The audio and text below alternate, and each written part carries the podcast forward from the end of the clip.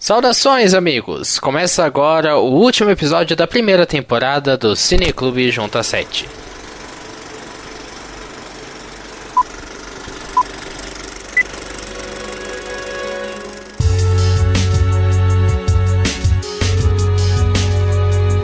Pois bem, eu sou Lucas Cabreiro e aqui no Cineclube Junta 7 nós iremos debater filmes conhecidos ou não e que valem a pena conferida. Aqui comigo no estúdio temos ele, Matheus Boturo, olá. Olá galera, tudo bem? E também temos o Atana Mello, como vai? Vou bem, e você? Tudo ótimo. Aqui comigo no estúdio temos também João Vitor Ribeiro, como vai? Salve galera, tudo bom com vocês? Um pouquinho cansado, mas tudo em ordem como sempre, né? Beleza. E lembrando que se você quer ver o Junto 7 crescer, participe da nossa campanha do Padrim. Você pode contribuir com qualquer valor a partir de um real por mês e em troca receber recompensas incríveis, como um grupo no Facebook e WhatsApp com os padrinhos, ou até escolher o tema do nosso próximo podcast. Essa semana a gente agradece o apoio de Murilo Rosella, Marilene Melo e André Cabreiro. Muito obrigado. E seja um padrinho Jotinha você também. Acesse padrim.com.br barra junto 7 e contribua.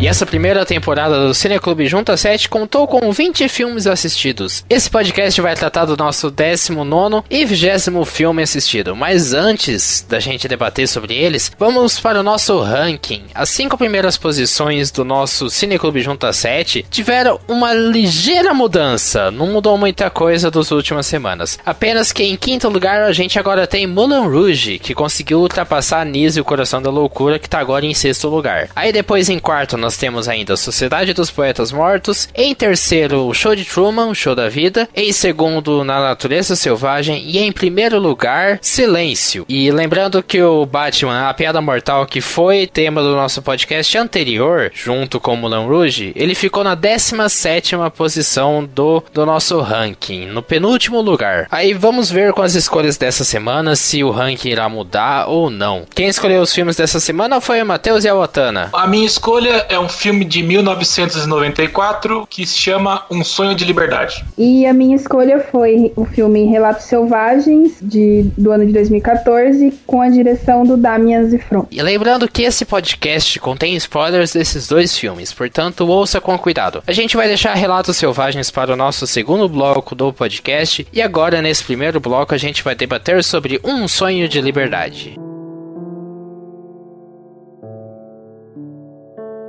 Um Sonho de Liberdade é um filme que foi baseado em um conto do Stephen King. Ele se passa em 1946 e conta a história de Andy Dufresne, que é um jovem e bem-sucedido banqueiro que tem sua vida radicalmente modificada ao ser condenado por um crime que nunca cometeu, o homicídio da sua esposa e do amante dela. Ele é mandado para uma prisão que é o pesadelo de qualquer detento, que é a penitenciária estadual de Shawshank, no estado americano do Maine. Lá ele vai cumprir a pena perpétua e logo ele é apresentado ao Ordem Norton que é um corrupto e cruel agente penitenciário, e que usa a Bíblia como arma de controle, e também é o capitão Byron Hadley, que trata os internos como animais. O Andy, ele faz amizade com Ellis Boggs Reading, também conhecido como Red no filme, que é um prisioneiro que cumpre pena há 20 anos e controla o mercado negro da instituição. Aquele mercado entre presos, de mercadoria, cigarro, essas coisas, que é muito retratado em, em filmes americanos. A questão, para começar, talvez seja um pouco de loucura, bobagem começar a minha isso, mas eu, foi uma ideia que eu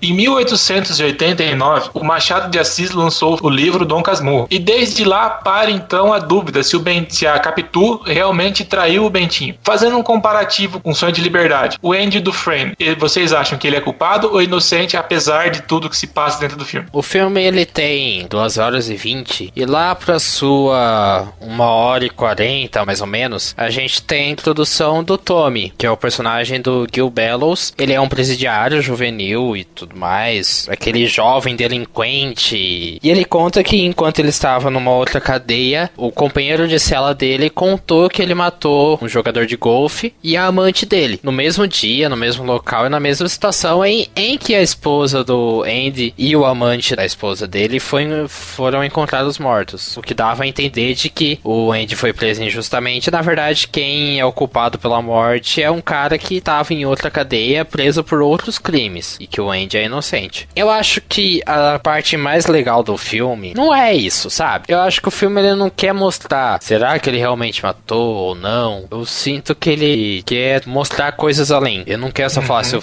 se ele matou ou não. Ele não é um filme que traz respostas sobre o assunto. Talvez mais pro fim ele traga algumas respostas. Ele tenha um final mais fechado e que não deixe espaço para dúvidas. Para muitas dúvidas, quero dizer. Ele deixa espaço para algumas dúvidas também que você, no seu exercício de reflexão, preencha essas lacunas com o tempo. Mas eu acho que não foi muita intenção do filme explicar se ele matou ou não a esposa, sabia? Aham, concordo. Eu concordo com o Lucas que o filme ele tirou totalmente o foco da morte da. Da morte não, do julgamento do, do, do Frank, se ele matou a mulher e o amante ou não, e trouxe um outro lado totalmente oposto que, ao meu ver, foi a amizade dentro da, da cadeia e principalmente esse tratamento que tem entre os presos, toda a vida. Ele, ele teve pessoas ali que, que, que, praticamente envelheceram dentro de uma prisão. Como é, como é essa diferença de, de realidade? Lá eles não têm nada, eles vivem com muito pouco, eles não têm um parâmetro e muitas vezes quando eles vão para fora, eles não têm de onde partir, não tem um, um ponto de, de início para continuar a vida. Eles esquecem totalmente que eles passaram lá fora e querem voltar. Isso foi o mais engraçado.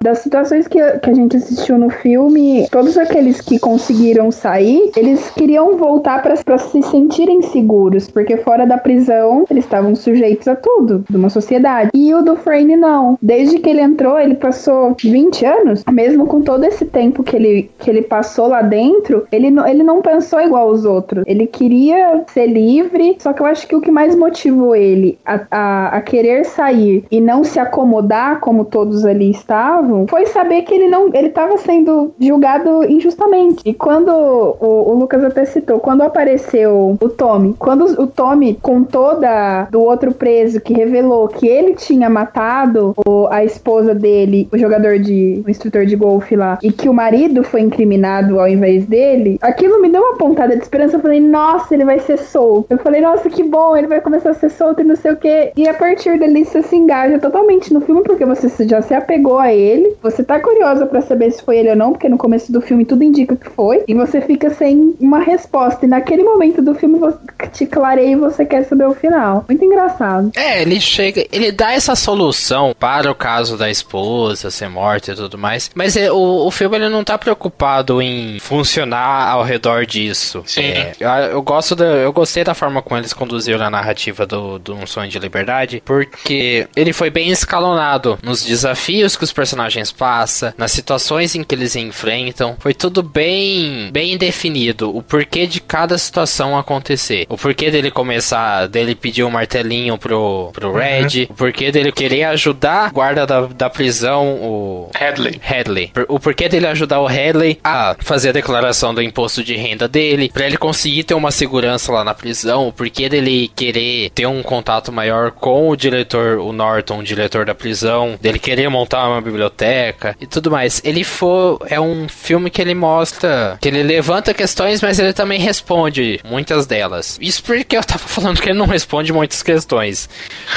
né? Faz todo sentido agora eu me contradizendo. Mas ele consegue ser bem escalonado e mostrar o, por, o porquê de que cada coisa acontece. Você não vê um desafio para os personagens maior do que eles não possam enfrentar. O que você estava falando é legal que quando o filme começa, a impressão que tem é que todo ele vai seguir em cima de uma possível injustiça do Dufresne ter sido preso é, justamente ou injustamente. Mas a partir do momento que começa a se desenvolver o roteiro dentro da cadeia, que as coisas começam a acontecer, o que era para ser o foco do negócio acaba sendo só um pano de fundo. E muita coisa se desenvolve ali dentro. Questão de, situações é, que você já viu em outros filmes, ali eles fazem acontecer isso também, que nem, por exemplo, é, se você pegar alguns filmes de cadeia, alguns deles trabalham essa coisa do, de, de detentos que são sexuais estuprarem outros detentos, mesmo que não sejam, para satisfazer a sua, a sua necessidade, a sua vontade. Cara, Mas, isso aí eu fiquei chocada e achei horrendo. Sim. Eu, isso me, me deixa com.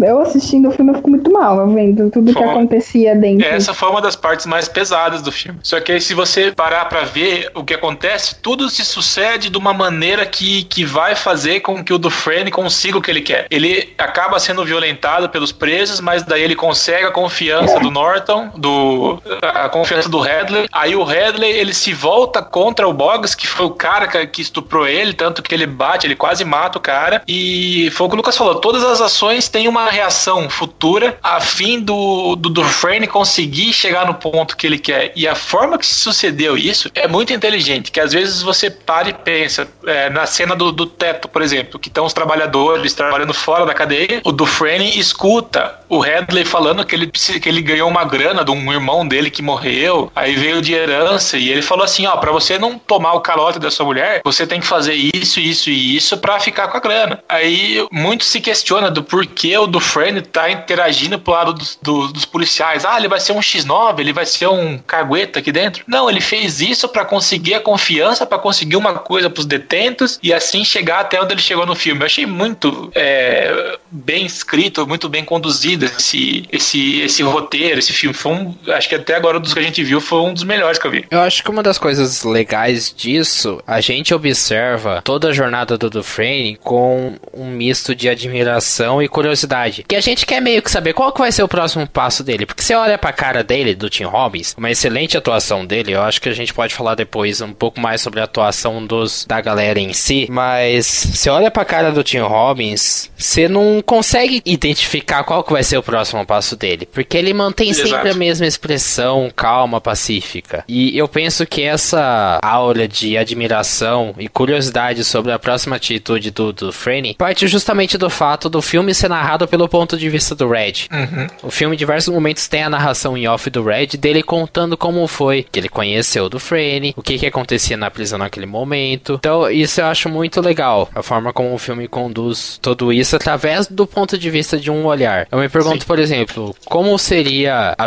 a figura do Dufresne sobre o ponto de vista do Capitão Hadley? Como que seria o Dufresne do ponto de vista de, de um dos, dos guardas da prisão? Será que seria o mesmo, funcionaria do mesmo jeito ou não? E é legal, que você falou da visão do Red, é que ele é uma pessoa que tá dentro, mas ao mesmo tempo é uma pessoa que tá fora do- dos acontecidos. Ele sabia o que acontecia com o Dufresne ali, naquele relacionamento que eles tinham, mas da cela pra dentro, e principalmente na cabeça dele, não, tem, não tinha como saber o que tava acontecendo, se ele tava tramando alguma coisa ou coisa do tipo. Então, às vezes, se tivesse uma visão de outro personagem, até mesmo se fosse narrada a visão do Dufresne, talvez não funcionasse tanto como funcionou com a, a, a narração do Red. E é legal também, porque o, quem fez a narração é o Morgan Freeman, cara, que é um puta cara, um dos melhores atores de, de Hollywood. Apesar de outros terem sido cotados para fazer esse papel, eu acho que o Darren Bond ter batido o pé e escolhido o Morgan Freeman para fazer essa parte de locução e também a parte de interpretação foi arriscado? Foi, porque no original do, do Stephen King, o Red era um irlandês. Então você colocar um negro para fazer isso poderia gerar alguma coisa, mas foi totalmente acertado pelo resultado final que você vê em tela. Agora, falando um pouco do Red, eu acho que a gente pode gastar um tempinho focando nele. Eu. Teve uma coisa que eu fiquei um pouco na dúvida, assim. Porque, por exemplo, o Dufresne ele pergunta para o pessoal de lá o que, que aconteceu. Porque eles estavam na cadeia. Aí o, o Haywood, que é um dos, um dos outros detentos de lá, ele fala: Ah, o advogado que me ferrou, eu sou inocente. Aí o Red fala: Ah, todo mundo é inocente aqui em Shawshank. Aí o, o Dufresne ele vira pro, pro Red e pergunta: E você? Ele olha, ele olha e fala: Não, eu sou culpado. Será que ele fala que ele é culpado, na verdade, porque ele é inocente? Isso passou um pouco Caraca. pela minha cabeça, sabia? Porque se Esse todo mundo lá. que minha pergunta Então, no começo. não, porque se todo mundo lá é inocente, que talvez o, o único culpado de lá é o inocente em questão. Cara, Mas a gente passa o filme todo tentando descobrir o que ele fez. E eu achei que no final do filme, quando ele, ele vai pra entrevista de novo lá pra ver se ele, se ele é aprovado a sair pelo cumprimento da, de 40 anos da pena perpétua dele, eu achei que ele ia falar alguma coisa. E naquele momento que ele tava relatando que ele se arrepende todos os dias e não sei o que, achei que ele ia falar. Só que o filme acaba e a dúvida continua. Tipo, o que será que ele fez? Sim, em nenhum momento é revelado isso, né? Não, em nenhum momento. Então, mas por ele falar que ele se arrepende todos os dias, alguma coisa ele deve ter feito. Só se ele assumiu a culpa por alguém Sim, e foi inocente. Ele pode foi... ter sido pego no fogo cruzado, pode ter feito am- Sim. amizades erradas. Mas é- aí é que tá Não, a mas- graça não, do mas pra filme. pegar prisão per- perpétua, acho que é muito. Não, eu tô falando amizades erradas dele ter tomado a culpa de outra pessoa e tal. Ah, a tá, pessoa tá, em tá. questão ter feito o que fez e ter jogado a culpa nele. Mas aí é que tá a graça do filme. Porque não é a história do Red. Sim. É a história do Dufresne contada do ponto de vista do Red. Contada a partir da- das concepções éticas, morais e da personalidade do Red. Uhum. E aí, isso que é o, o legal, isso que é a graça. Por isso que eu falo que o filme ele é bem acertado no que ele quer mostrar. Eu acho, assim, ponto negativo pra mim é que eu sinto que ele acaba soando um pouco arrastado em muitos momentos. Sei lá, pra mim ele demorou muito pra passar. Eu não sei se era, não- foi questão do dia que eu assisti, do momento em que eu assisti, que eu tava pedindo por algum tipo de filme mais leve, só que aí eu peguei esse que ele é bem denso, e isso pesou pra mim. Mas eu senti que ele podia ser um pouquinho mais, mais ágil em alguns momentos. É lógico que é um- uma coisa minha. O filme ele não perde pontos por conta disso. Muito pelo contrário. Eu acho que o que eu tô falando é uma completa besteira. Vocês deveriam des- desconsiderar isso que eu falei. Mas. Não, mas realmente, É. vai muito do espírito que você tá pra Uhum. ver o filme. Às vezes a, a sua percepção talvez não seja tão boa pelo dia que você tava. Às vezes você não tava afim de ver uma coisa desse gênero, mas teve que ver. Mas é, o que eu sempre falo, tem filmes que tem três horas de duração, tipo Poderoso Chefão, que você vê que passa o tempo e você nem percebe. Foi o mesmo caso com Som de Liberdade. Quando eu vi duas horas e vinte, quando eu escolhi ele, deu aquela assustadinha. Falei, ai meu Deus do céu, lá vem. Mas foram duas horas e vinte que, olha, meu amigo. Eu senti isso mais com silêncio. A gente, relembrando um pouco dos filmes que a gente assistiu no, no Cineclube, eu senti mais isso com silêncio, sabe? Silêncio pra mim passou tranquilo. Eu não lembro agora o que, que eu falei com relação a silêncio no podcast, mas parando aqui pra pensar, eu percebo que eu aproveitei bem mais o tempo do silêncio. Tempo do silêncio. Vocês entenderam? Eu acho que eu aproveitei bem mais o tempo do filme, nesse caso, do que, por exemplo, com o Sonho de Liberdade. Mas eu acredito que, é, que é foi uma coisa de momento mesmo, e o filme não perde pontos por isso.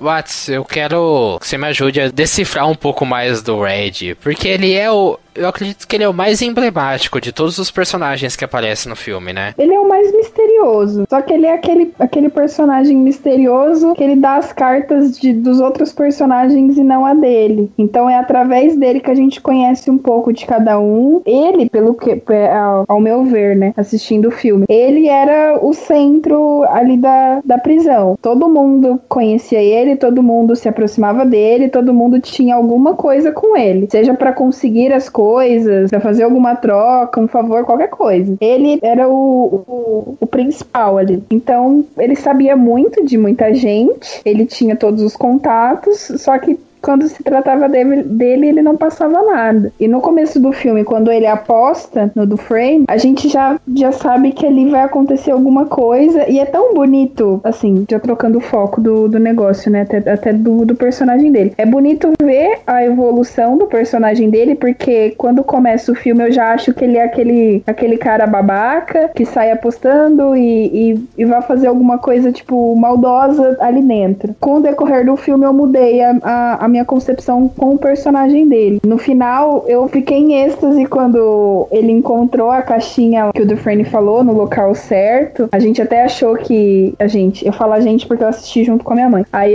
a gente comentava entre a gente também. Falei muito gente. Aí, no final, quando ele achou a caixinha, que, que ele lembra da, da cidade que eles comentaram lá dentro da prisão e criam um laço de amizade e eles se encontram na ilha. Sabe você fala, ai que bonito? Tipo, eles viraram amigos e os dois juntos tiveram um ponto de partida fora da prisão. É, é, ele, ele me surpreendeu, porque no começo ele tinha um- uma imagem super negativa. Eu achava que ele ia ser um daqueles presos super babacas e mandões que ou você faz o que eles quer, o que ele quer e, e- ou você apanha, acontece alguma coisa do tipo. E não, ele é- era super tranquilo. Quando ele dá de presente o pôster pra ele lá da, da mulher, quando ele pede e fala que era de graça, que ele não precisava de nada em troca e tal, que era tipo uma boas-vindas. Eu não lembro do que, que boas-vindas era aquela. Foi quando ele apanhou e ficou um mês na enfermaria? Foi. Foi, né? Eu achei aquilo tão bonitinho, bonitinho, modo de falar. O legal, é muito legal ver essa dualidade, porque o, o Red ele tá completamente institucionalizado,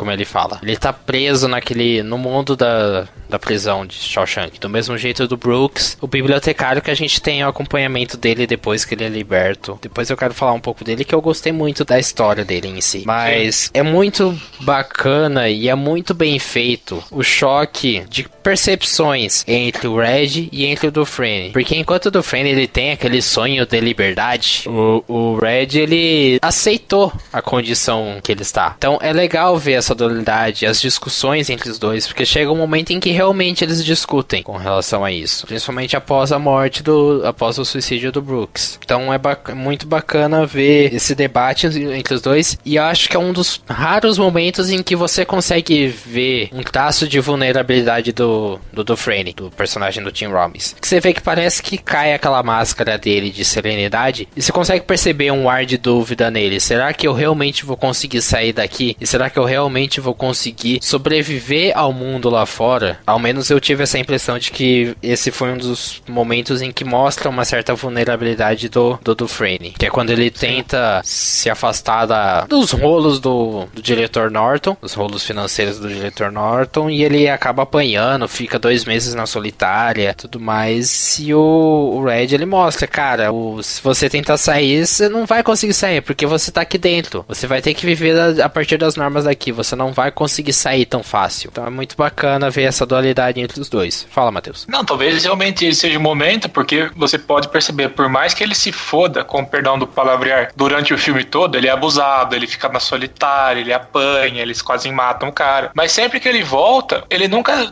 demonstra uma, uma face de revolta, de, de querer vingança. Ele sempre ficou na dele, com aquela cara blazer e, e, e às vezes fica até um pouco de raiva dele, porque você fala, puta cara, você ficou, os caras abusaram de você, você ficou preso, quase te mataram, você não se revolta com isso? E ele não, tranquilão, na dele de boa. Só é. nesse, no momento mesmo. Vale lembrar que esse momento um pouco de revolta e de vulnerabilidade dele, dois momentos na verdade. Esses dois momentos ele vem primeiro com a morte do Brooks, o suicídio do Brooks, e depois nessa cena em questão da discussão entre o Dufresne e o Red, essa que é aquela cena no pátio, né? Isso, aquela cena do pátio. Pouco ah, tá. depois tá. da morte do Tommy e pouco depois que ele sai da solitária. E essa discussão uhum. só vem por conta da morte do Tommy. E eu acho que isso que é o legal. A morte desses dois personagens gera um impacto na construção do Dufresne e na construção do Red. Gera um desenvolvimento desse personagem. Não é uma morte que, ah, morreu, pronto, acabou. Porque a, a morte do Tommy, ela poderia ser muito gratuita.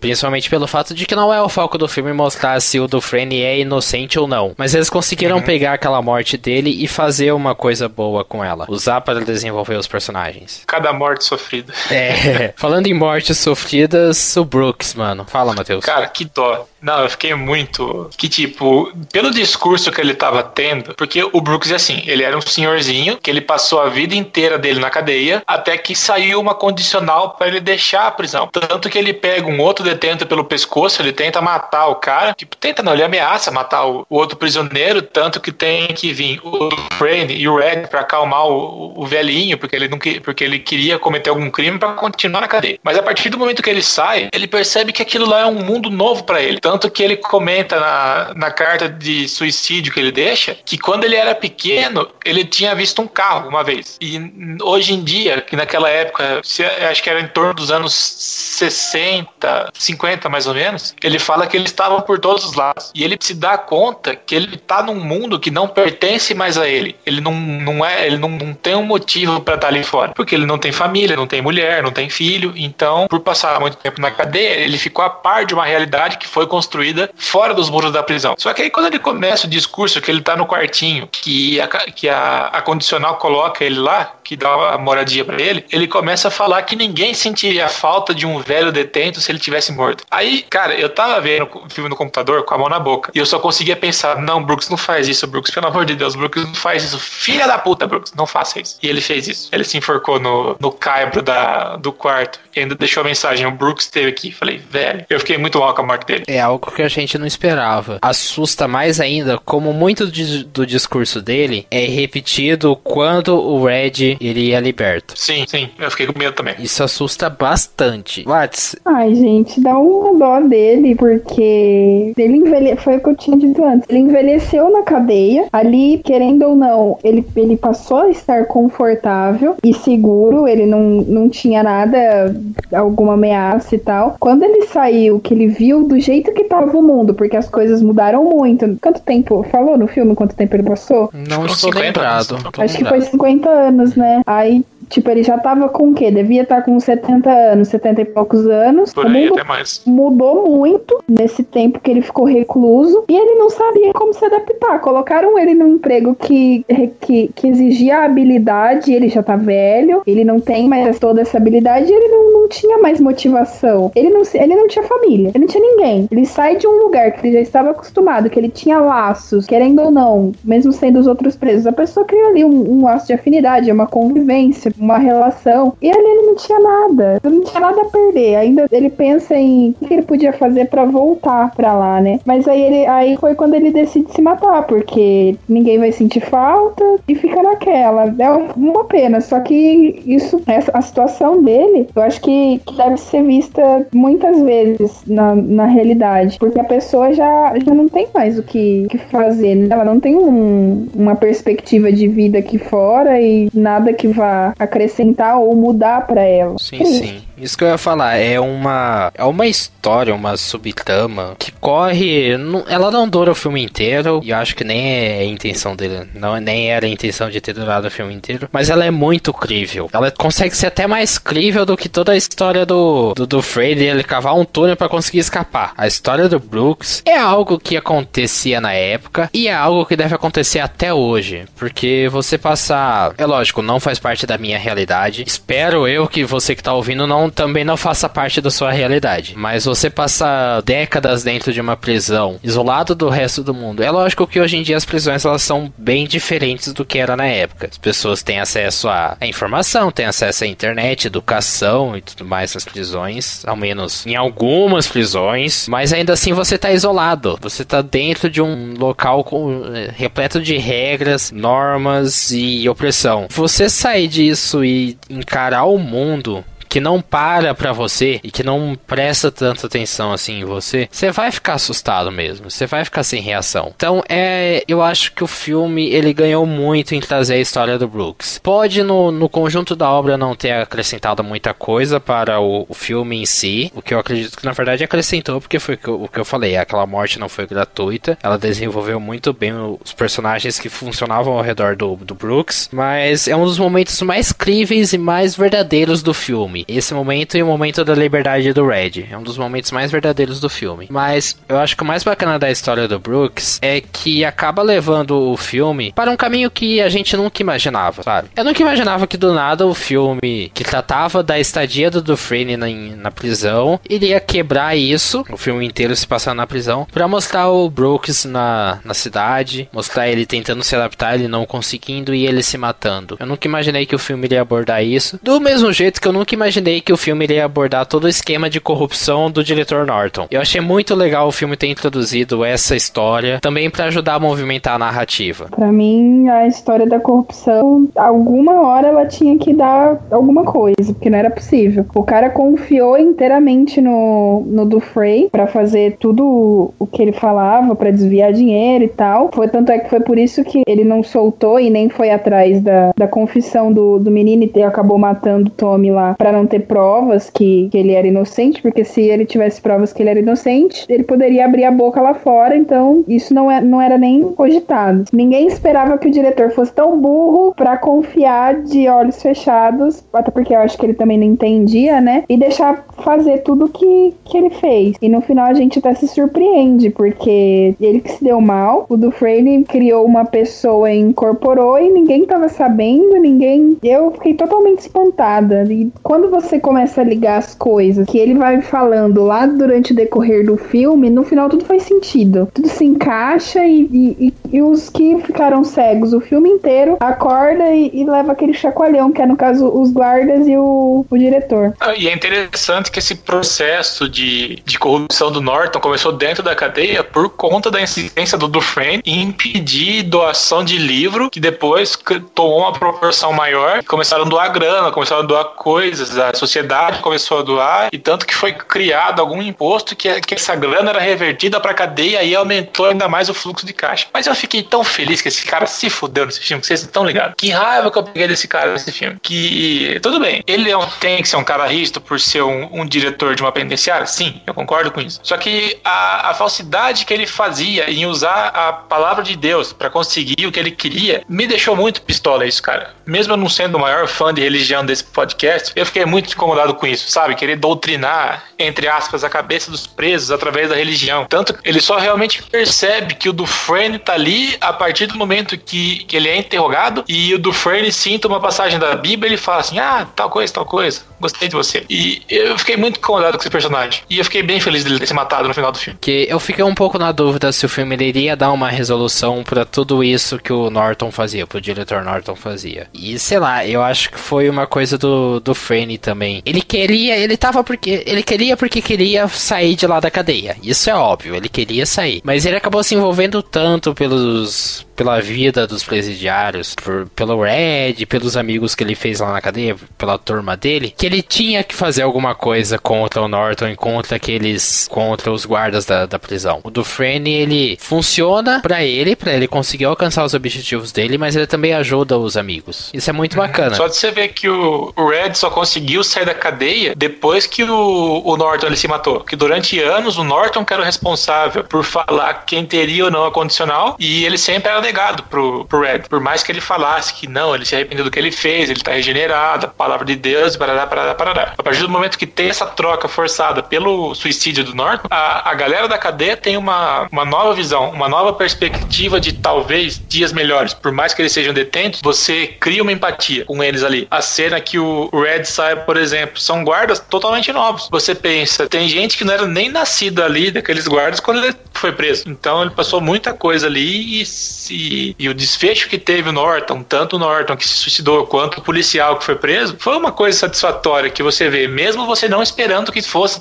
chegar nesse ponto. Mas foi legal ver o, o desfecho que teve esse, esse enredo. Eu acho que pra gente encerrar, é lógico que tem que falar do, do Frame, toda a trama dele e tudo mais. Watana, você nunca tinha assistido o filme, né? Não. Você imaginaria no começo do filme que ele fez tudo que ele fez para conseguir escapar? Olha, no começo, quando ele pede lá o, o martelinho e tal, e fala que depois que, que eles verem o martelo, eles vão entender, porque todo mundo alerta ele, né? Fala, ó, isso é um risco, se eles pegarem, eles vão tomar, vai achar que você vai querer fugir e tal. Ali a gente, eu peguei e pensei, né? Falei, ah, ele pode fazer com aquele martelinho, só basta ele querer e tal. Só que depois que ele vai se inteirando, vai criando os laços de amizade, começa a fazer os trâmites pro, pro diretor, aquilo nem, eu nem lembrava mais que isso seria uma hipótese que ele poderia tentar fugir tal. Só que no final do filme, quando quando ele fala lá pro Ed que ele tá insatisfeito, depois o outro fala que deu uma corda para ele e, e, todo mundo acha que ele vai se matar porque ele não tava aguentando mais e tal, que ele tava sendo injustiçado. Aí eu, eu achei que ele poderia ter realmente se matado, só que quando some, o, o guarda entra na cela e ele não tá lá, eu falo, nossa, o que que aconteceu, né? Falo, como que ele pode ter, ter fugido? E assim que eles olham pro pôster, aquilo dá um estalo. Eu falo, nossa, ele realmente tentou fugir. Só que eu também não imaginava que ele que a vontade dele era de fugir era tanta pra ele, a ponto dele fazer tudo que ele fez. Só que eu até entendo, porque ele tá, ao meu ver, assim, a minha posição do filme, ele não matou a mulher dele realmente, nem o, nem o cara. Então ele, ele tava sendo julgado injustamente. Foi por isso que ele fez o que ele fez. Ele tava insatisfeito, cansado, ele já tinha passado 20 anos ali dentro e ele não tinha nenhuma perspectiva. Deve ser difícil, mas jamais imaginaria que ia tomar o, o rumo que tomou e o final que teve. Que foi feliz feliz para mim. É que eu penso que. Oh, eu já assisti esse filme antes, eu assisti na escola, então. É lógico que é o que eu sempre falo, na escola você não presta tanta atenção assim nos pormenores do filme. Então eu já sabia que o jeito que ele fugia, aquela cena dele olhando pro céu enquanto a chuva cai, e ele todo feliz que ele conseguiu escapar, que é uma cena linda e icônica do cinema. Eu adoro aquele momento do filme, que tipo é a libertação dele, dele rasgando o uniforme da prisão, feliz que ele conseguiu escapar, que o plano dele deu certo, é uma cena incrível. Mas eu acho que o maior problema que funciona disso daí não é problema, assim, não, chega a ser problema. Eu acredito que eu tô, não tô sabendo me expressar, para variar. Mas um, o maior problema de toda essa história do, do é que cai muito naquele, naquele clichêzão. Olha só, olha o que, que a persistência faz. Ele foi raspando a parede de pouquinho em pouquinho todos os dias ao longo de 20 anos para conseguir escapar, sabe? E aquele, aquele discursinho motivacional, bonitinho. E tem muito mais por trás disso, sabe? Tem muito mais simbologia, tem muito, tem muito mais do que só o discursinho motivacional de que de lasquinha lasquinha você consegue cavar um túnel para fugir. Então, é. Por isso que eu, é gostoso trazer esses filmes para o, o Cineclube. Pra gente poder debater e, e sugar melhor o que ele tem a oferecer. Vai, Matheus, fala um pouco desse desfecho da fuga dele e do, Frame em si. Assim, por mais clichê que possa ser, eu achei esse final fantástico. E a partir do momento, eu tava no mesmo pé que o Atana, eu tinha certeza que ele tinha se enforcado na cela, porque tava sendo feita a contagem, ele não apareceu. Aí precisou até o guarda lá para verificar e ele tinha sumido. Aí, a hora que o diretor joga a pedra que tava na janela dele contra o pôster e vara, tipo, foi uma sucessão de, de acontecimentos dele contando, do Red contando tudo que tinha acontecido pela voz do, do narrador, a voz de Deus, que a galera fala que esse, esse recurso. E a hora que você lembra do martelinho lá atrás, depois a hora que o diretor ele abre a Bíblia, tava na cela do Dufresne, que ele trocou no final antes dele fugir, e você vê o recortezinho do, do martelinho, cara, foi um, aquele meme do, do, do Mind Blow, de nossa, eu, eu fiquei encantado com, com o final, porque. Ah, não sei o que eu falo. eu acho que o final ele coroa um filme que ele é muito certeiro no que ele quer mostrar. Ele não mostra demais e ele não mostra de menos. Ele deixa perguntas no ar, e isso é bom, porque ajuda a reflexão depois. Mas ele, ele é, é que nem garoto exemplar, sabe? Ele não mostra nada além do necessário, ele não tem gordura, ele não tem excessos. É um filme completamente certeiro e cirúrgico no que ele quer mostrar. Isso é uhum. é bom. Eu gosto de filmes assim chega, eu vou contar essa história, eu vou contar essa história da melhor maneira possível. Então vamos trabalhar bem essa história. Se tem histórias paralelas, como é o caso do, da história do Brooks, do Tommy, do Haywood, do Red, vamos contar essas histórias também, mas vamos contar essas histórias de forma que o que acontece nelas reflete na história principal, e não que uhum. fica flutuando sem qualquer ligação. Por isso que eu acho que é legal desse filme. Ele é bem certeiro e ele não tem gordura, ele mostra o que tem que ser mostrado, faz o que tem que fazer. Isso é muito bom e isso é um isso é louvável. Os filmes Sim. atuais podiam fazer isso. Mas então, a gente já debateu bastante sobre Um Sonho de Liberdade. Vamos para as nossas considerações finais e nota de 0 a 10. Watana? Gente, achei o filme incrível mesmo. Não estou falando isso para agradar o Matheus, até porque no, no outro programa acabei com o filme dele, coitado. Dessa vez ele acertou. Compartilho da mesma opinião que ele. Eu não vi as 2 horas e 20 passar, apesar que eu deixei o finalzinho. Eu, eu tive que pausar para depois, pra depois assistir o final. Mas é aquele aquele, aquele negócio que você fica na cabeça. Tipo, eu não eu pausei para assistir, tipo, uma hora depois, só que você, você tava martelando ali o que ia acontecer e tal. E é incrível a história, a lição, o que a gente pode carregar do filme e o final para mim foi lindo, feliz, né? E a minha nota pro filme é 9. Eu vou ser só elogios para esse filme também, porque não tem como não elogiar, porque ele é um filme muito bom em aspectos técnicos e em aspectos narrativos. Ele consegue funcionar muito bem. Eu sinto, eu sinto ainda e eu sinto que ele perdeu pontos comigo justamente por achar ele um pouco devagar em muitos momentos, arrastado e talvez seja birra minha ou chatice minha, não sei. Mas é Stephen King, cara, sabe? É Stephen King, não tem como não gostar. Pra mim, a minha nota é 9. Então, João, tua nota de 0 a 10, considerações finais sobre um sonho de liberdade? Cara, eu vou dar 10 pra Sonho de Liberdade. Tipo, eu pensei muito bem sobre dar esse 10, porque eu não dei ele nem pra Silêncio, que foi um filme que eu curti pra caramba. Você deu sim. Não, é, eu dei 9. Eu, foi eu e você dando 10 9. pra Silêncio. A gente deu 10? Eu dei? Foi. Eu não lembrava. Não, não, mas tudo bem.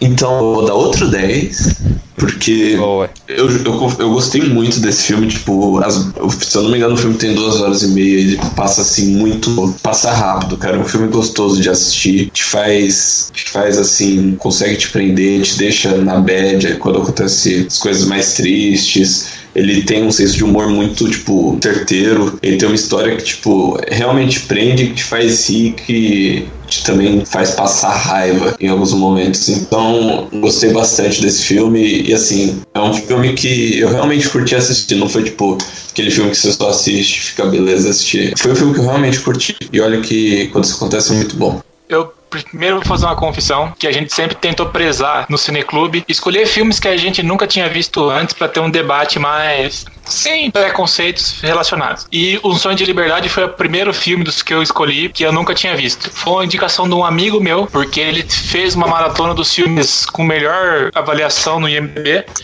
E ele é um filme que tem uma média 9.3 na visão do público e uma aprovação de 98% no Rotten Tomatoes também pelo público. Ou seja, um filme recebe uma avaliação tão alta é que alguma coisa tem aí. Vi pela primeira vez, fiquei muito impressionado com o que eu vi nesse filme. Os momentos tensos são tensos de um jeito que te prende, os momentos alegres são de um jeito que você ri de uma forma gostosa, os momentos tristes se deixam para baixo e ele é um filme muito encaixado, é, diferente do Lucas, eu acho que todas as respostas, todas as perguntas que ele propõe no filme, ele te dá resposta em algum momento. É, é um filme praticamente é, que não tem pontos negativos, não tem o que tirar dele. Então, por isso, minha nota vai ser um 10 também. A primeira vez que eu tô dando um 10 no programa e justamente do último filme. E quais são seus comentários sobre um sonho de liberdade? Deixa aí pra gente na seção de comentários ou então manda um e-mail para juntacast.gmail.com. Não sai daí que a gente já volta falando sobre relatos selvagens.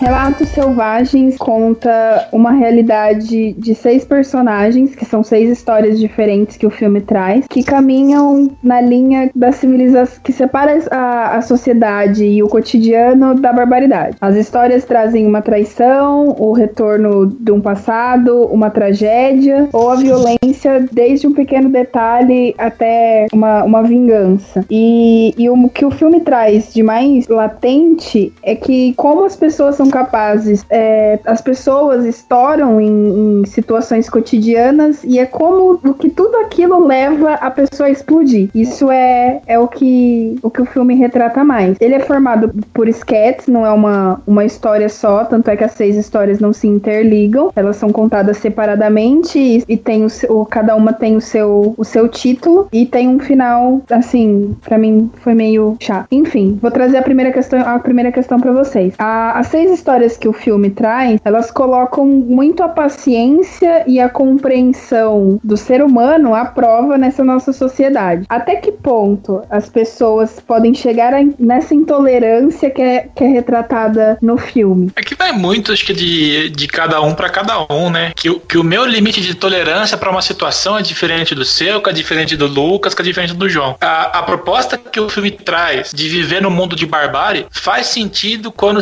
quando essas histórias são aplicadas, que todas elas, tirando a última, têm um final altamente trágico, porque geralmente alguém morre em todos os, os sketches. Para nossa preso. sociedade, ou vai preso. Para nossa sociedade, que, que conta com leis, que conta com coisas, é, não funcionaria. Tanto que a quantidade de pessoas que seriam presas nesse, nesse negócio, porque a, pelo menos assim, a proposta do, do filme, na minha percepção, trabalha muito com o código de Hammurabi, que é o olho por olho, dente por dente. Então, todas aquelas pessoas que fizeram mal para outra, elas se vingam e acabam se ferrando no final da história. Então, eu acho que é isso. Eu, vocês acreditam que assistindo o filme, sabe do que que eu lembrei? Que Batman é uma piada mortal. Por quê? Porque lembra do uma das frases que o que o Coringa repete bastante é que basta um dia ruim, um, hum. um dia ruim para você perder a cabeça. Eu também pensei pra nisso. Você eu lembrei dessa frase, cara.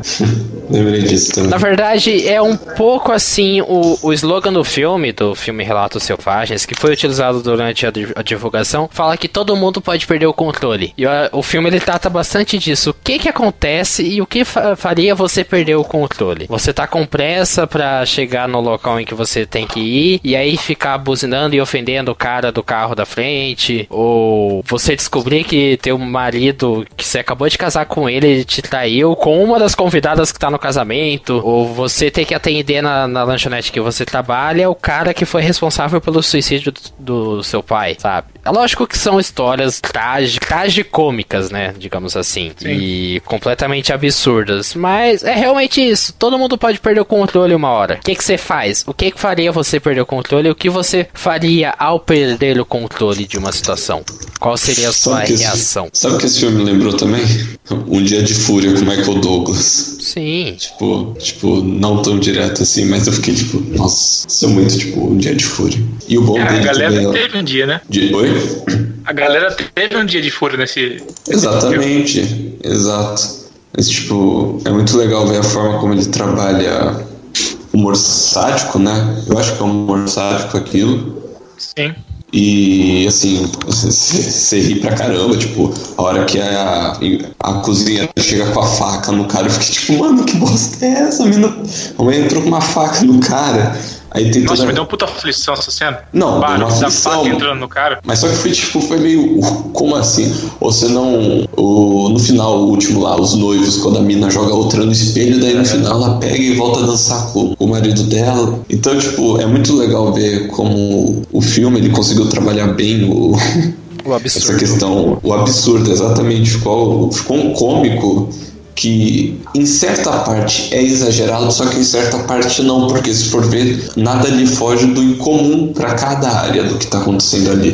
Tipo, o cara é engenheiro, ele construiu uma bomba. O cara, o cara queria atropelar o outro, ou senão a mulher já foi presa, então pra ela tanto faz se ela vai matar o cara ou não. Então, tipo, foi um filme que eu, que eu achei muito interessante a forma que o, o diretor conseguiu construir cada, cada curta, digamos assim. Watsi? Eu gostei, mesmo não gostando.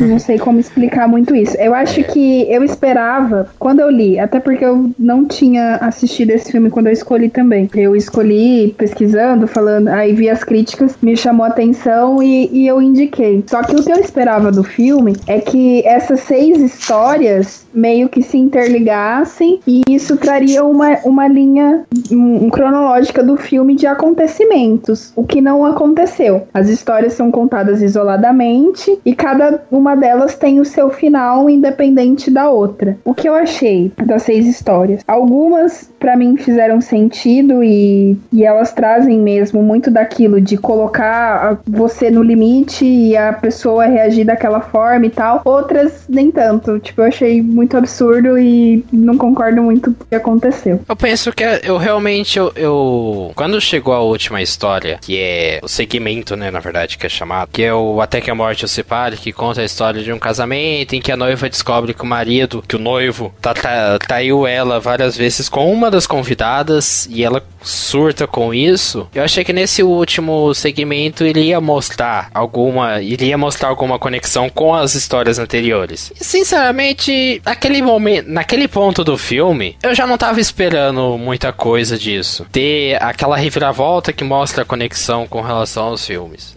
com relação aos segmentos anteriores. Eu Quer saber? Já que é assim a proposta dele, vambora. É, é que é aquilo, ele reside no mesmo problema que Monty Python residiu para mim. Que ele tem aquela estrutura blocada e isso me incomoda muito. Porque porque para mim esses filmes com estrutura blocada é, faz a narrativa ser preguiçosa, a narrativa não consegue desenvolver em si, mas para esse tipo de filme, igual Relatos Selvagens, que são histórias realmente isoladas, acaba funcionando. Porque, por exemplo, quando eu falei de Monty Python, o problema dessa estrutura blocada é que não permitia que um personagem que começa a partir do minuto 1 um do filme termina, passa o filme inteiro lá, essa estrutura blocada impede que o personagem se desenvolva de forma satisfatória. Enquanto que nesse caso, no caso de Relatos Selvagens, como ele tem histórias isoladas, o personagem ele se desenvolveu apenas dentro da história dele. Então teve um começo, um meio e um fim para o desenvolvimento do personagem. Teve a transformação em si. Aí, nesse caso, é um pouco mais feliz e minimiza todos os problemas que eu tenho com histórias, com narrativas blocadas. Mas é complicado. Eu, eu acho um filme muito difícil de, de pensar nele, sabe? É aquele eu gostei, mas não sei se eu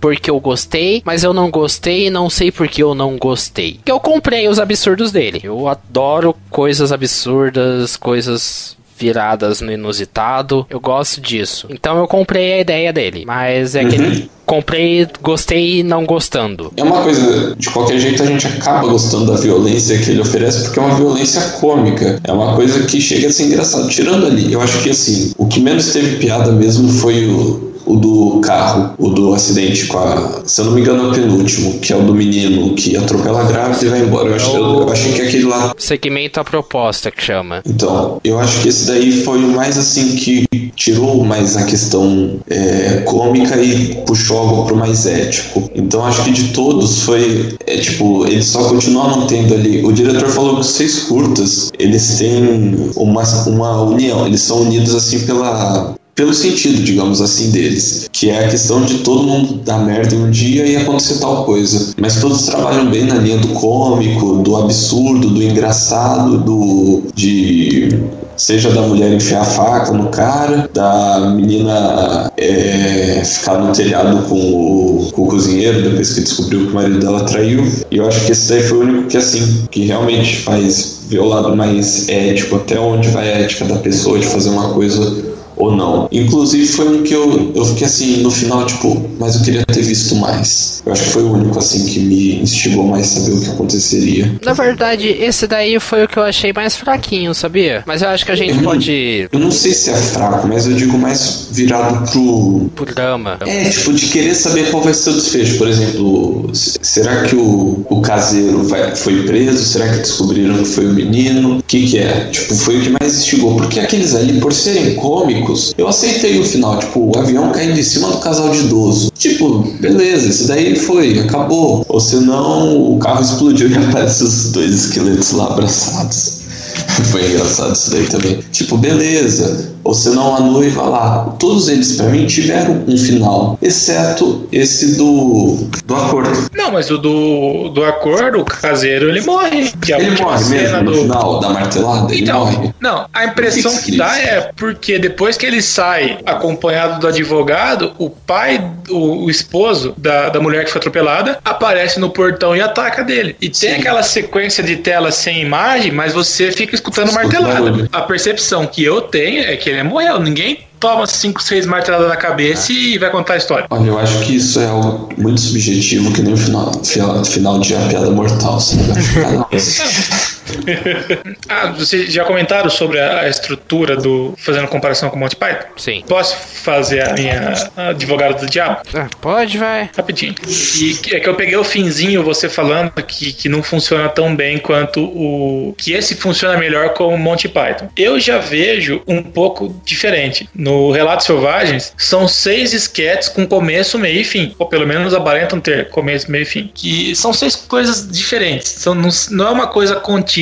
A única coisa com, é, relacionada nesses daí é a questão da barbárie liberada na sociedade. Então, são coisas independentes. São cinco são seis curtos que falaram, quiseram vender como um filme só. No Monty Python, por mais que tenha uma série de sketches, eles funcionam no final como um todo. É uma coisa, pelo menos para mim, mais agradável de ver, porque você vê que tem uma uma história, por mais que tenham pequenas histórias dentro das histórias, tem-se uma história, é, uma narrativa central, coisa que já não tem no, no Relato Selvagem. Por isso que, que pro estilo, por mais que sejam é, esquetes, tanto Relatos Selvagens quanto Monty Python, para mim o do Monty Python funciona melhor, a questão da narrativa. Eu entendo o ponto do Lucas falar de que personagens se desenvolveram melhor no Relatos Selvagens, concordo, mas é porque o Relatos Selvagens são curtos, não é um filme. Então é só esse ponto que eu queria. Eu acho que dá pra gente passar rapidamente em cada uma das histórias. A gente começa com a história do Pasternak, Pasternak, a história que se passa dentro do avião que é sequestrado por um cara que tinha um ódio mortal e um rancor imenso por diversos passageiros que estavam dentro daquele, daquele avião e cada e todos eles tinham uma coisa em comum que é ter tido algum tipo de interação e algum tipo de relação conflituosa com Gabriel Pasternak, que é o que tinha sequestrado o avião. Eu acho que o, o legal dessa primeira história é que ela dita um pouco tom do filme, de ser bem absurdo e estilizado. Porque a violência mostrada no filme, ela é estilizadinha, assim. Ela tem uns toques meio gore, meio cômicos. E eu acho que o, o, bacana dessa, dessa primeira história é justamente isso. Tive a mesma impressão que você. A partir da primeira história, a gente vê como que vai funcionar a narrativa dessas seis histórias. A primeira história não me, não me assustou tanto. Eu acho que as que mais me assustou, trazendo esse negócio de, de ir até o limite do ser humano, foram as, as outras duas próximas. A primeira, ela é. Você não entende o que leva a pessoa, até porque não se estende em cada história, não não se estende muito no que leva, né, a pessoa a,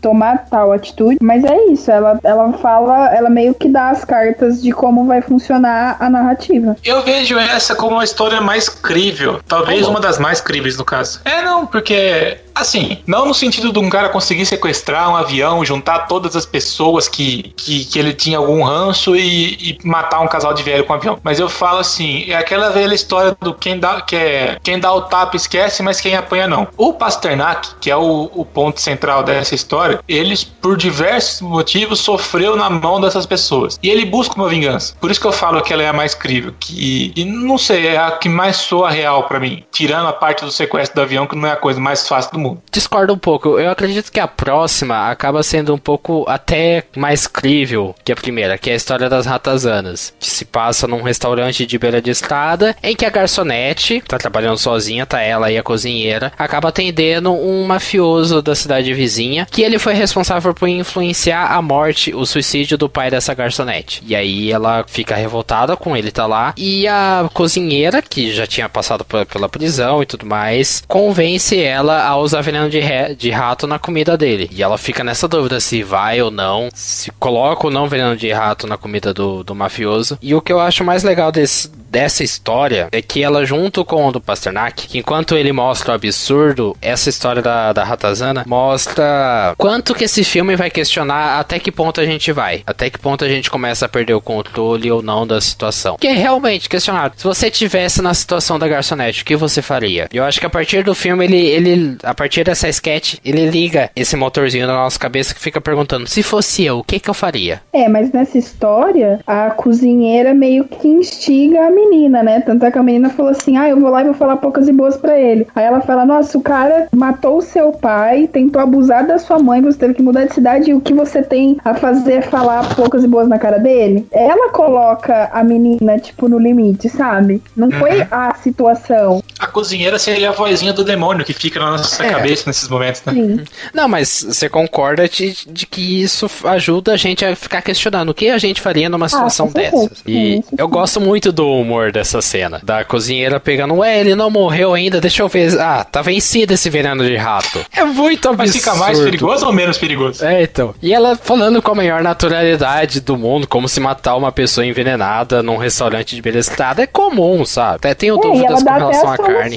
Ela dá até as soluções. Tipo, ah, o povo, você acha que vão vir aqui fiscalizar? Aqui tem rato mesmo, ninguém vai nem notar. O desfecho dela também é muito legal. Acho que foi essa, esse segmento das ratazanas foi um dos que eu mais gostei e achei interessante justamente por trazer essas questões. Eu acho muito bacana nessa daí, nesse segmento que ele tem, não diria que é uma cena icônica, mas é uma cena bastante marcante, que é quando o mafioso ele acaba meio que suspeitando da, da garçonete de que tinha alguma coisa de errado, ela joga as batatas na cara dele, porção de batata frita na cara dele, ele levanta, quando ele tenta agredir ela, a cozinheira chega, enfia a faca nele e os dois caem juntos no chão, tanto a garçonete quanto o mafioso. E quando ela levanta, ela percebe que o rosto dela tá coberto de sangue do mafioso. Ela tá com o sangue dele em uhum. cima dela. E é uma cena muito marcante do filme. Que é visualmente. Não tô falando que o sangue é bonito. Mas visualmente, para o filme, é, é bonito. É interessante para o filme esse é, tipo. Impactante, né? É, porque dá a impressão de que ela é responsável. Ela tá coberta pelo sangue do mafioso. Ela é responsável e deixou isso acontecer. Agora faz mais sentido ainda. É, então. Mas ela não ganha da minha. Daqui a disparada mais absurda, divertida e. Até que crível que é a história do O Mais Forte, que é um, desenvol... que é um desentendimento no trânsito. Bom, nessa sketch do Mais Forte, ela teve talvez uma outra situação bem incrível, só que com desfechos totalmente não incríveis. Porque eu não vou falar aqui que é comum isso acontecer na minha realidade, porque eu moro numa cidade de 12 mil habitantes, então aqui não existe trânsito. Mas brigas de trânsito são altamente comuns em, em cidades maiores. E o que acontece ali nessa, nessa cena? O cara é o bonzão, ele tem um puta carrão, e tem um cara que aparenta ser uma pessoa do interior, um caipira, digamos assim, com o carrinho velho dele. E o cara tentava ultrapassar o carrinho velho e o cara não dava espaço. Quando ele consegue, o, o bonzão, ele xinga o cara e passa embora. Mais pra frente, o pneu do, do bonzão fura e o cara vai. Ele se encontra nesse ponto da estrada e ele vai ter satisfação, o, o caipira. E o cara se tranca dentro do carro e o cara começa a ameaçar o, o outro cara. Eu não sei nem se é dito o nome deles no. Eu acredito que não. Não, não, não tem nome. Não é dito. Então vamos continuar com bonzão e caipira pra, pra ficar mais fácil. O, o, o caipira ele tenta agredir o, o bonzão, só que como ele se tranca dentro do carro, é, ele não consegue ter esse acesso. E aí vem talvez a cena mais absurda desse, desse filme, que o cara simplesmente sobe no capô do cara, aí as calças começam a cagar no, no, no, vidro. A hora que eu vi aquilo, eu falei, ele não tá fazendo isso nesse filme. Velho, que, que nojo que foi esse, esse negócio. Aí nisso dá aquele estalo, depois que o, o caipira sai, sai de cena, dá o estalo no bonzão e ele tenta matar o cara jogando ele ribanceira abaixo no rio. Tanto que ele faz isso, só que ele não conta que o cara sobrevive. Aí depois tem toda a briga deles e é, é, é, muito maluco esse negócio, cara. É muito pro meu, pro meu intelecto. Se alguém quiser me interromper, por favor, interrompa aqui. É que ele vai numa, numa crescente completamente absurda e fora da curva. Uhum. Liter, literalmente fora da curva, porque ele sai completamente Sim. da curva. né? É uma, é uma cena muito absurda. É divertido pra caramba. Não divertido no sentido que você vai rolar no chão de dar risada, sabe? Sim. Que eu acho que o filme em si, ao longo do filme inteiro, não tem aquela cena que nossa, eu vou rolar no chão de tanto rir. Mas você se diverte com o absurdo daquilo lá. Você acha aquilo pelo menos divertido, de uma forma sádica. E é uma cena extremamente bem filmada, porque é uma sequência de ação bastante complexa, porque afinal você tá com um carro perto de uma ribanceira, é, caído numa ribanceira, o carro tá na vertical e os caras estão lutando lá. Então é muito. Eu achei essa, essa sequência muito bem filmada e muito bem feita, que já é um ponto muito a mais pro filme. Eu acredito que a direção de arte do filme, toda a atmosfera das, das sketches, dos segmentos que a gente já falou aí, que a gente vai comentar em, sequ em sequência, funciona muito bem. A fotografia, a paleta de cores, isso acaba sendo. Questões técnicas do filme funcionam muito bem. Tem minhas dúvidas com relação à narrativa, mas questões técnicas funcionam bem.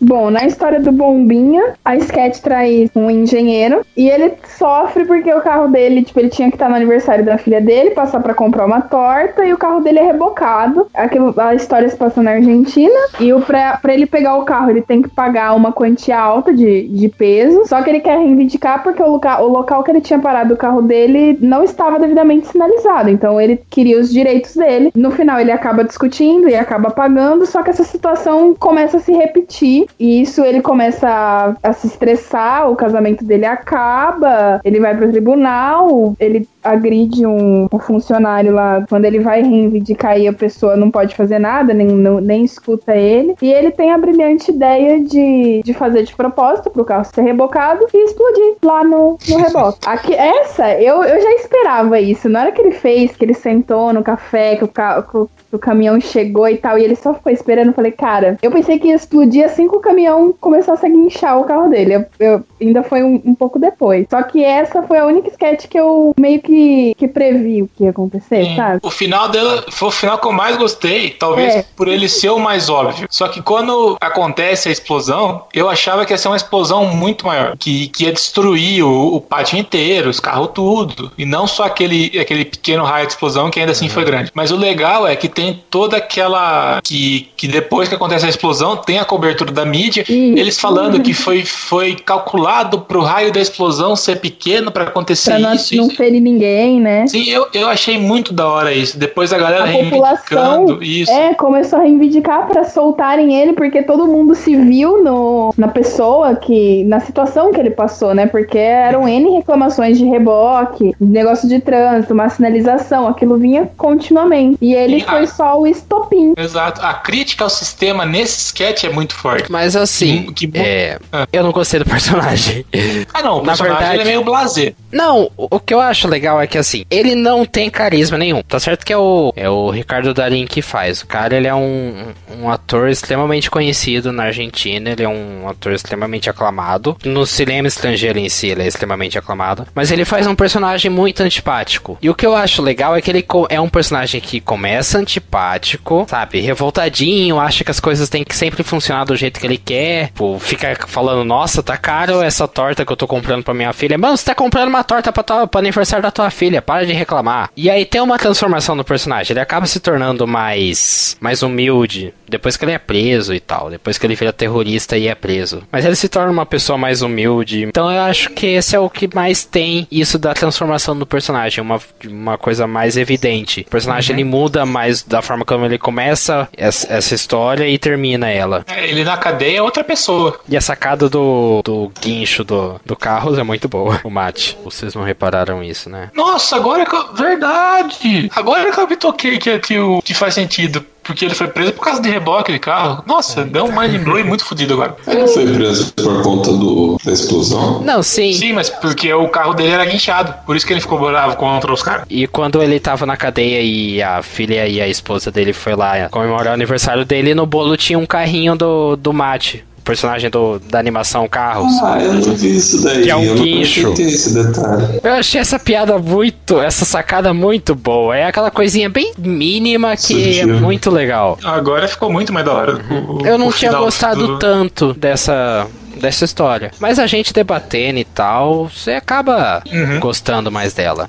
Pra mim, eu acho que a maior, a maior a história mais problemática para mim é o a história da proposta, que Sim. conta um filho que ele acaba pegando o carro do pai, atropela uma moça grávida, não presta socorro e tudo mais, e ele fica desesperado porque o moleque vai ser preso, o pai não quer que o filho dele seja preso e tudo mais, e paga o caseiro da família pra assumir a culpa no lugar do filho. Só que aí nisso já entra o advogado subornando o cara para também receber uma uma quantia desse dinheiro. Aí chega um dos investigadores do caso para também receber uma quantia. Aí o filho quer contar para a polícia que foi ele culpado. O caseiro começa a renegociar isso. Sei lá, eu tenho sentimentos conflitantes com relação a, a essa história. É a mais fraca do, do rolê essa. Mas por que ah, ela seria mais fraca? Sei que, sei lá, é mais uma daquelas cenas que você vê o, o filho de um pai rico que faz uma cagada muito grande e ele precisa da grana para para contornar o sistema. Você não tanto se conecta cena, muito, né? Sim, tanto que a única cena que eu gostei dessa sketch foi quando o pai ele tá sendo extorquido lá pelo advogado e pelo, pelo fiscal. Aí o, o, o pai fala assim: Não, porque você tá me querendo um milhão, agora você quer mais 30 mil pra, pra fazer os trâmites. E o cara fala: Mais que um milhão. Que ele percebe que ele tá sendo extorquido. Aquele momento de: Ah, foda-se esse moleque. Se ele quiser confessar, ele confessa. Se ele não quiser confessar, não confessa. Não me enche mais a porra do saco. Foi a única é. cena legal desse negócio. De resto, é só aquela história chata, arrastado. Ah, eu gostei mais por conta do, do teorético que aquilo lá bate. Tipo, Sim. tem um pouco de. É cômico, assim, em alguns momentos, ele falando, tipo, mas é bem mais off, digamos assim, o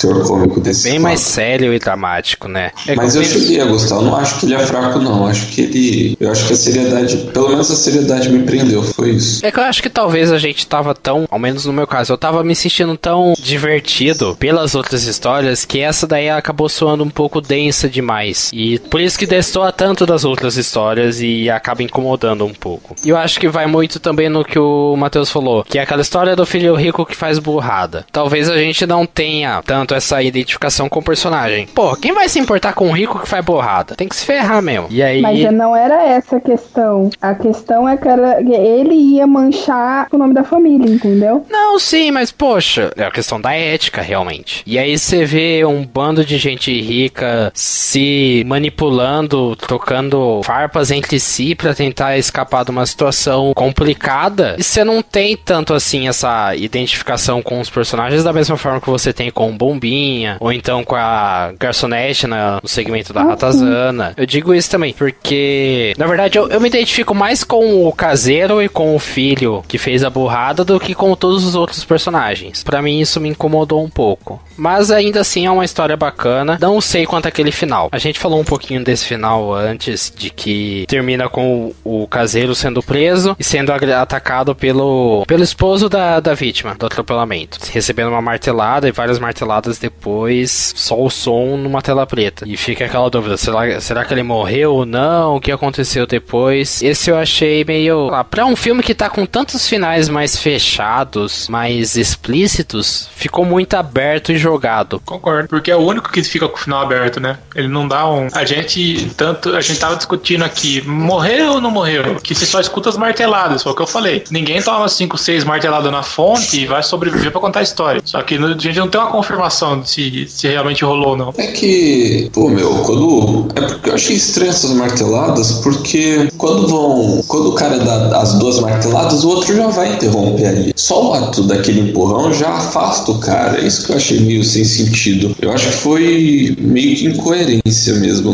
da cena pro som, cara. É, talvez porque... a edição tenha pecado de ter deixado o barulho das marteladas. Porque não me fez sentido aquilo. Eu me senti, eu, eu senti que foi um final muito jogado. Porque realmente, a gente parando para debater aqui, tem seus méritos essa história. Muitos méritos, na verdade. Justamente pelo que o João falou da, da, da questão ética. Mas o final tão aberto para um filme que ele é tão certeiro e explícito na, na forma como ele encerra suas histórias, acaba destoando muito do que é apresentado. É lógico que é aquilo. A gente não tem que ter aquele final bonitinho com os personagens indo em direção ao sol, cantando músicas felizes e tarará. A gente não precisa daquele final que sobe a letrinha escrito The End. A gente aceita um final aberto. Só que tem que ter essa coerência para aquele final aberto não soa um final jogado. Um filme que é cortar, que tem o seu desfecho, uma história que tem o seu desfecho cortado assim, sem maiores explicações, sem motivo aparente. Então isso me incomoda um pouco.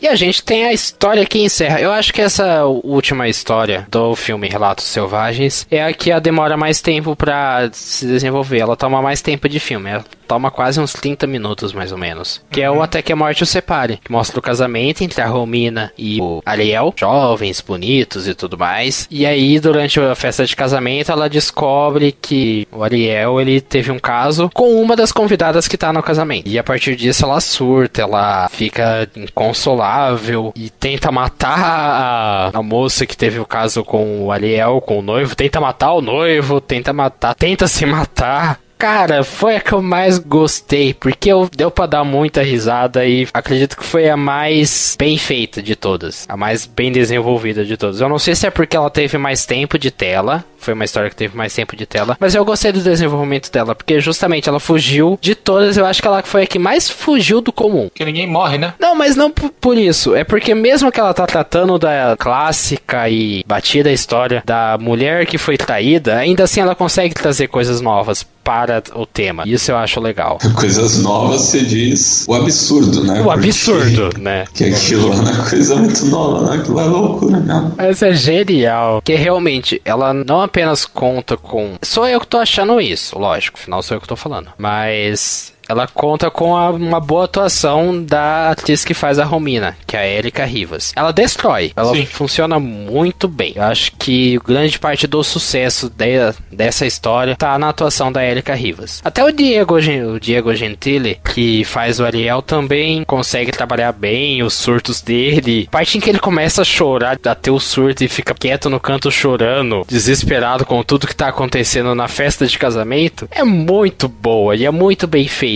por conta da química entre os dois personagens. Vai, Matheus. É bem o que você falou. Essa, essa é a história que soa mais destoante do, de todo o contexto. Que no final, todas elas, todas as anteriores acabam com uma morte e essa acaba com o começo de uma nova vida, porque eles estão trepando no meio da festa de casamento. Eu não sei, essa foi realmente teve coisas inusitadas. A partir do momento que a moça descobre que ela estava sendo traída pelo, pelo novo, pelo marido, ela surta de uma maneira fantástica. Como o Lucas bem disse, a atuação da, da menina foi fantástica. Ela faz o papel de uma noiva surtada que, que encanta. Aí ela não chega ao ponto de querer se matar, mas ela se vê tão desnorteada que ela sobe no, no topo do prédio, fica ali respirando fundo e dá sorte do cara, do cozinheiro, é, encontrar com ela talvez, mesmo ela não dando indício de que se jogaria dali de cima, apesar do nome sugerir que alguém ia morrer no final desse negócio, é, ele meio que salva ela. Salva, bate um papo com ela, calma ela e no final acaba transando com ela. Como início de uma vingança da noiva contra o noivo. E depois toda a forma que se desencadeia, ela falando que vai acabar com a vida do cara, depois eles no salão junto, fazendo drama, até o momento que você acha que quando o noivo pega a faca, que você acha que ele vai para cima dela e matar ela para assim ter o até que a morte nos separe, mas não, ele acaba de uma maneira totalmente surpreendente. Você imagina 45 tipos de morte diferentes pro, pro casal e eles acabam se beijando. Aí você fica tipo, what? Eu acho que ele, ele coroa um filme que ele é cercado justamente pelo absurdo e pelo inusitado. Foi o que eu comentei também no, no Monty Python, que é bacana filmes que tratam do humor a partir do inusitado e do inesperado. E Relatos Selvagens trabalha muito bem isso. Atanda, eu sei que você ficou um pouco, um pouco conflituosa com essa história. A gente te convenceu de que funcionou bem agora? É, eu continuo não gostando dela. Por quê? Pra mim, ela, porque pra mim ela não faz o sentido assim, ela não, não casa com todas as outras histórias que foram, que foram apresentadas antes. Não sei, não gostei dela. Botana quer ver morte. não, não é que eu não quero ver morte. É que já que a proposta do negócio é ver a, o limite e tal, e o que as pessoas são capazes de fazer, tudo bem. Ali eles também chegaram no limite, só que depois, tipo, é uma coisa muito, não sei, é um negócio improvável de acontecer. Como assim está no seu casamento? A mina com o seu marido agora, porque ela já tinha casado, traía você, tá lá na festa. Mano, sei lá, eu matava. eu, estava, eu estava esperando alguma morte ali, entendeu? Mas justamente é isso que é o bacana. A gente se questionar o que, que a gente faria lá. O que, que você faria se tivesse no seu casamento e descobrisse que o cara que você acabou de casar tá. te traiu com uma das convidadas? Matava dois. Aí, o que que tem de diferente na sua ação de querer matar os dois do que ela fez? Alô, Murilo? Ah, ela foi uma burra. Não sei quem foi mais burro ali, ele ou ela. Ainda na hora que ele pegou, não tem a hora que ele comeu, ele pegou a faca, né? Aí ele depois, todo mundo achou que ele ia fazer alguma coisa, só que ele só tirou. Nossa, peraí que tá passando uma. Na hora que ele pegou a faca, todo mundo pensou que ele ia fazer alguma coisa contra ela ou contra alguém, que ele foi lá, só cortou o boi e comeu. Aí aquilo eu fiquei meio assim. Agora esqueci uma moto. Perdão. Não deu tempo de mutar. Aí, tudo bem. Fala, nossa, ele não matou. Aí a faca ficou ali na mesa. Eu reparei naquilo. E quando eles dançaram e ele jogou ela em cima da mesa pra eles terem um possível ato sexual ali, eu falei, não, ele vai matar ela. Uma porque tinha um monte de caco de vidro que todo mundo tinha quebrado um monte de coisa ali. Um monte, tinha umas taças e tal. Falei, ele deixou a faca ali, alguma coisa vai acontecer. Só que não, tipo, simplesmente termina. Eu fiquei muito frustrada com essa história. Falei, ah, sabe, eu esperava alguma coisa a mais. Tudo bem, aconteceu tudo. Ela ameaçou, ela transou com outro cara lá, ele pegou ela, ela arrebentou a menina no espelho. Mas eu achava que ia ter algo além, sabe? As outras histórias tiveram. E essa fechou o, o, filme como um negócio banal na minha opinião. Até que a sorte nos separe, encerra, ao meu ver, de forma boa o filme. Mas vamos para as nossas considerações finais e a nota de 0 a 10 para Relatos Selvagens. Matheus? Olha, a percepção que eu tive no final do Relatos Selvagens aquilo que você falou lá no começo, que você sa não sabe por que gostou, mas também não sabe por que desgostou. Ah, eu comprei realmente o, o, cenário do absurdo, porque se não fosse por isso, a nota seria muito pior, mas o que me incomodou bastante foi esse o lance do, do esquetado que não, não teve um conjunto final. Histórias independentes sem um, um traço que as unam. Mas dentro do que foi apresentado, bons esquetes que, que a gente viu com todos eles com um final, pelo menos a maioria com um final meio óbvio, mas ainda assim surpreendente. Então, eu acho que um 7 tá bacana. Eu concordo um pouco com o Matheus na questão desse estilo blocado, mas é uma versão minha ao estilo. Vai ser assim com todo todo filme que a gente trouxer para o cineclube e tiver estrutura blocada, eu vou cutucar, porque é algo que eu não consigo gostar. É um é um preconceito mesmo, mas Relatos Selvagens consegue fazer isso funcionar de forma boa, porque eu acho que ele consegue em poucos minutos, em 15, 20 minutos contar uma história legal, bem escrita, tem boas sacadas visuais e boas sacadas de roteiro que fazem o, o, a história ficar divertida, tomar algumas dimensões fora do, fora do comum e fazer a gente refletir o que a gente faria se estivesse nessa situação. E isso é bacana para um filme de comédia em que você não esperaria esse tipo de reflexão. Então isso é bacana também. Ele fica muito na estranheza e essa estranheza talvez me impede de gostar mais do filme. Ele tá no meio termo. Geralmente quando é filme meio termo eu dou um 7 e vai seguir o 7 aqui também estou junto com vocês. Esperava uma coisa do filme, aconteceu outras totalmente diferentes. Não tiro o mérito do, da proposta, porque a proposta realmente mostrou e tal. Tive essa minha estranheza com a última história, só que eu acho que no fim das contas, mostrar todo esse negócio da sociedade, do limite, das situações que, que levam a. como as situações levam as pessoas ao limite, eu acho que isso foi mostrado com muita clareza. Só que eu, eu ainda esperava um desfecho mas, tipo, sei lá, nem que passasse um resumão, uma lição, alguma coisa do tipo, sem ser essas produções das seis histórias independentes. Eu também dou 7. Eu também dou 7, foi um filme que eu gostei, foi.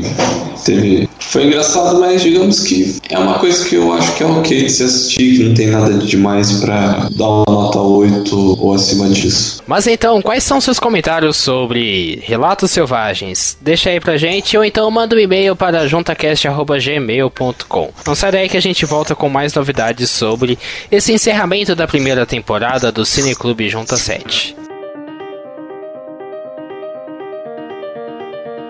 Se você acha que a primeira temporada do Cineclube acabou por aqui, calma que tem mais. Lembra que a gente está fazendo o nosso ranking dos 20 melhores filmes que a gente assistiu? Pois o nosso próximo podcast vai debater esse ranking, a gente vai trazer o ranking e fazer uma um e fazer uma retrospectiva de cada um dos filmes que a gente assistiu. Será que tem filmes depois da gente ter gravado o podcast, depois da gente ter pensado mais sobre eles e talvez assistido eles de novo? Será que a nossa percepção com relação a esses filmes melhorou ou piorou com o tempo? A gente vai debater um pouco disso e um pouco dessa jornada ao longo dessa primeira temporada, desses 10 primeiros episódios do Cineclube Junta 7. Então, se você quer acompanhar isso, segue o nosso feed. Vai lá pelo seu agregador de podcast favorito, iTunes, YouTuner e Podflix e acompanhe os podcasts do Junta 7 por lá. A gente tem podcast agora toda semana. Numa semana o Cineclube Junta 7 e na outra semana o Junta Cast. Acompanhe também o blog pelas redes sociais, Twitter, Facebook e Instagram e pelo junta7.com cineclube.com.br. Cineclube Junta 7 fica por aqui, até a próxima e tchau. Falou! Falou! Tchau, gente!